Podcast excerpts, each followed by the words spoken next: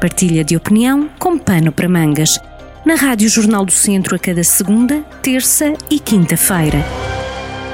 E na Rádio Jornal do Centro voltamos a estar ligados à palavra, como é nosso hábito, no Pano para Mangas. Nesta terça-feira temos connosco o Paulo Duarte, advogado em Viseu e vice-presidente do CDS-PP, que hoje, à boleia, lá está da palavra, faz connosco uma viagem até Lisboa, ou será até à Rússia. Paulo Duarte, falamos Duarte. dos dados pessoais que foram transmitidos pela autarquia de, da capital. Escolheu este tema, o que é que sublinha? Já passado alguns dias sobre este assunto, o que é que lhe fica desta história? Mais uma vez, muito obrigado por, pelo convite uh, ao, Jornal, ao, Jornal, do Centro.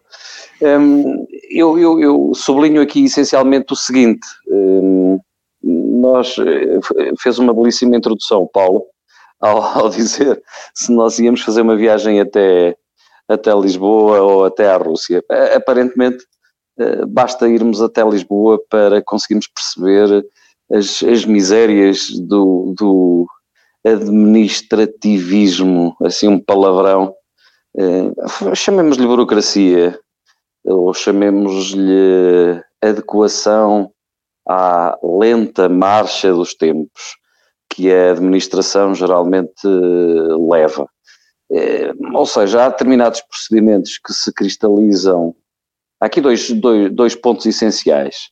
É, para as pessoas saberem do que estamos a falar, penso que toda a gente já saberá, mas enfim, só para situar, a Câmara Municipal de Lisboa, eh, na última, da última vez, ou pelo menos aquilo que nós estamos aqui hoje a falar, enviou para a Embaixada da Rússia os dados de todos os manifestantes, nomeadamente nome, morada, contactos, etc., para a Embaixada da Rússia, dos manifestantes que, que à frente da Embaixada da Rússia em Portugal, mais concretamente em Lisboa, se manifestavam pela detenção do Alexei Navalny, que é na Rússia, que é o principal opositor eh, e que está preso eh, de, de, de Vladimir Putin. Como sabemos, o, o, o sistema na Rússia, ou, digamos assim, o regime russo é uma democracia, enfim, encapotada, que democracia tem muito pouco.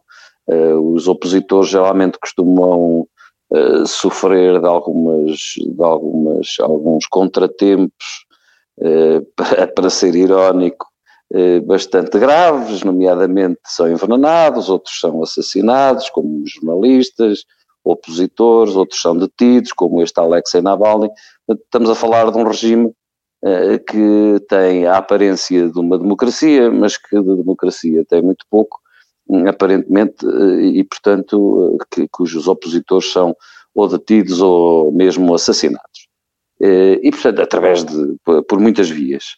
E, e portanto, tratou-se aqui de um ato com alguma gravidade, porque eh, de facto, tratando-se deste, destas manifestantes serem russos, estarem em solo português eh, e estarem a manifestar-se opondo-se a um regime que pode eventualmente exercer retaliações sobre eles e sobre as suas famílias que eventualmente possam estar a residir na, na própria Rússia.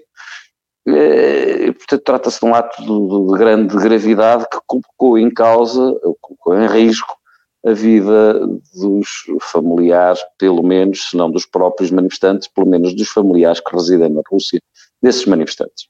Assistimos a, a passa-culpas, enfim, estranhos e típicos. Chegámos a ouvir o Ministro dos Negócios Estrangeiros, eh, o que foi extraordinário, a dizer que confiava que a embaixada russa em Portugal não enviasse os dados para a Rússia, portanto, confiava que, portanto, o sigilo que nós, portugueses, ou, ou, ou a reserva dos dados pessoais que nós, portugueses, não conseguimos guardar, salvaguardar, iria ser observado esse sigilo pela própria Rússia, que tinha interesse em conhecer os seus opositores e que pode até eliminá-los. Nós tivemos de tudo tivemos desde, desde enfim, e no fim depois acaba sempre por pagar o mexilhão, é uma expressão muito popular, e, e aparentemente parece-me que o último episódio que terá ocorrido terá sido é, o despedimento, ou pelo menos a exoneração do responsável pelo, pela proteção de dados, é, pela aplicação da lei da proteção de dados na própria Câmara Municipal de Lisboa. Ora bem, dois pontos aqui. Primeiro, o, o, o, duas questões que me, que, que me, suscita esta circunstância. Primeiro é que uh, uh, fazem-se as coisas por uh, hábito.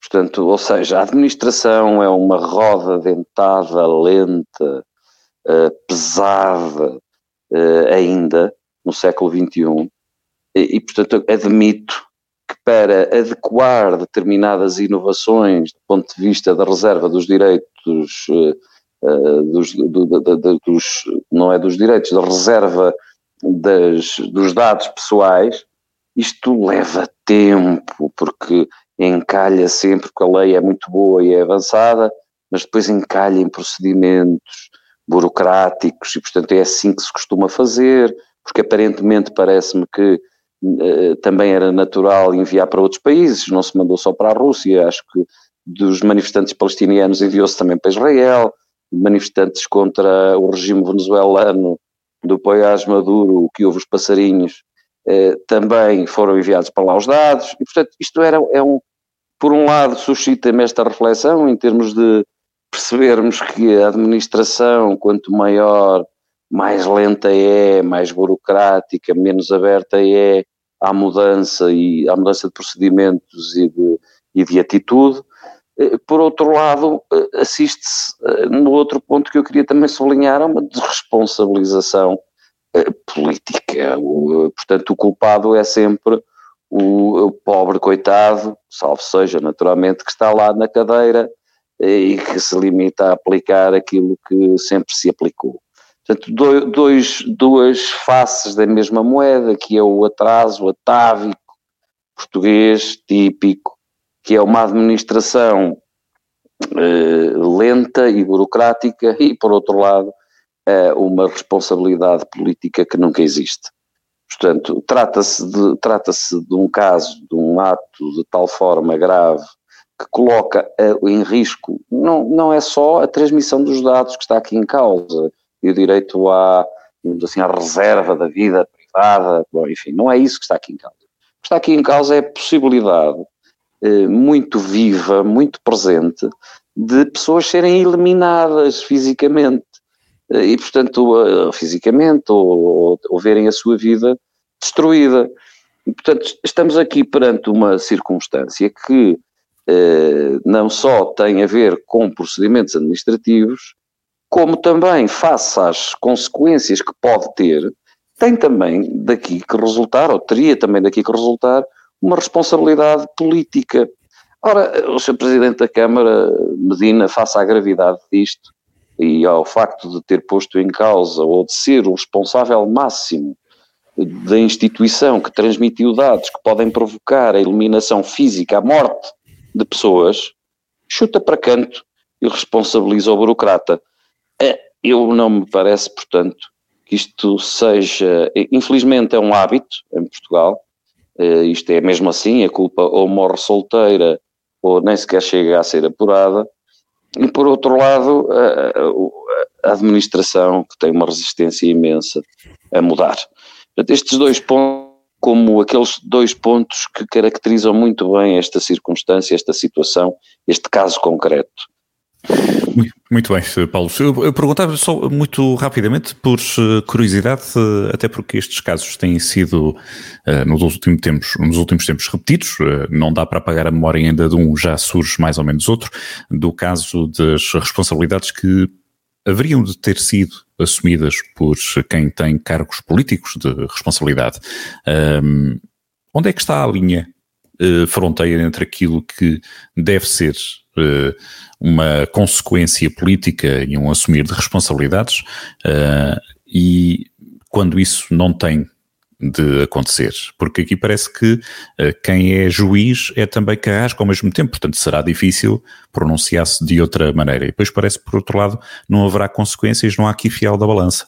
Uh, quando, qual é o ponto, digamos assim, a linha de transição em que nós podemos ver esta, esta situação? Como é que isto pode mudar? Porque se se reclama e se chama a atenção que ninguém assumiu as responsabilidades, haverá quem pense por outro lado, como imagina o Paulo, que essa responsabilidade deveria ter sido assumida. Qual é a linha que nós devemos aqui uh, definir, digamos assim, ou pelo menos exigir que se defina?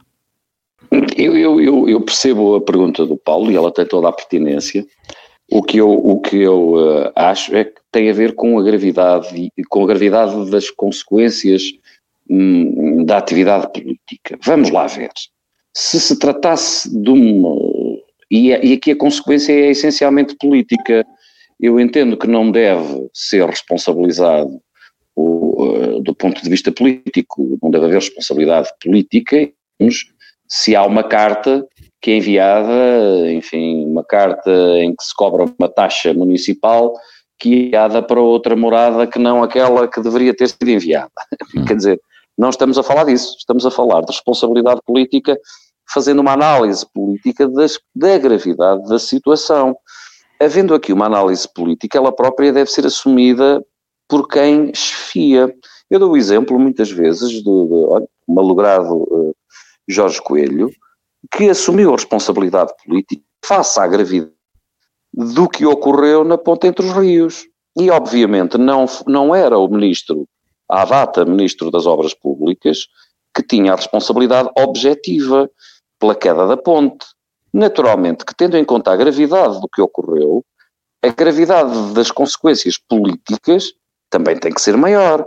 Esse juízo é um, digamos, um juízo ético-político, portanto, é um juízo que deve ser feito pelo próprio, e que deve ser feito até pela própria sociedade, pelos próprios responsáveis e pela sociedade em geral.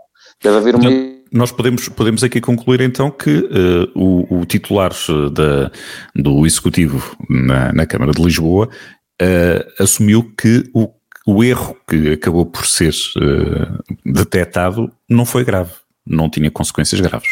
Consequências graves ao que parece, ele assumiu que o erro que era grave, mas chutou para o funcionário. Isto é muito típico e, e, e, de facto eh, acontece com muita frequência. E é esse ponto eh, que eu queria chamar a atenção: é que o responsável máximo, objetivo, não é subjetivo, não foi o Medina, o presidente da Câmara, que enviou os dados por punho, por seu próprio punho, à, à embaixada. Obviamente que ele é responsável por tudo o que ocorra na Câmara, independentemente de ter essa responsabilidade subjetiva. O que tem é uma responsabilidade ética política e que faça a gravidade do que é feito, e mais uma vez era o exemplo que eu estava a dar, esta é a linha.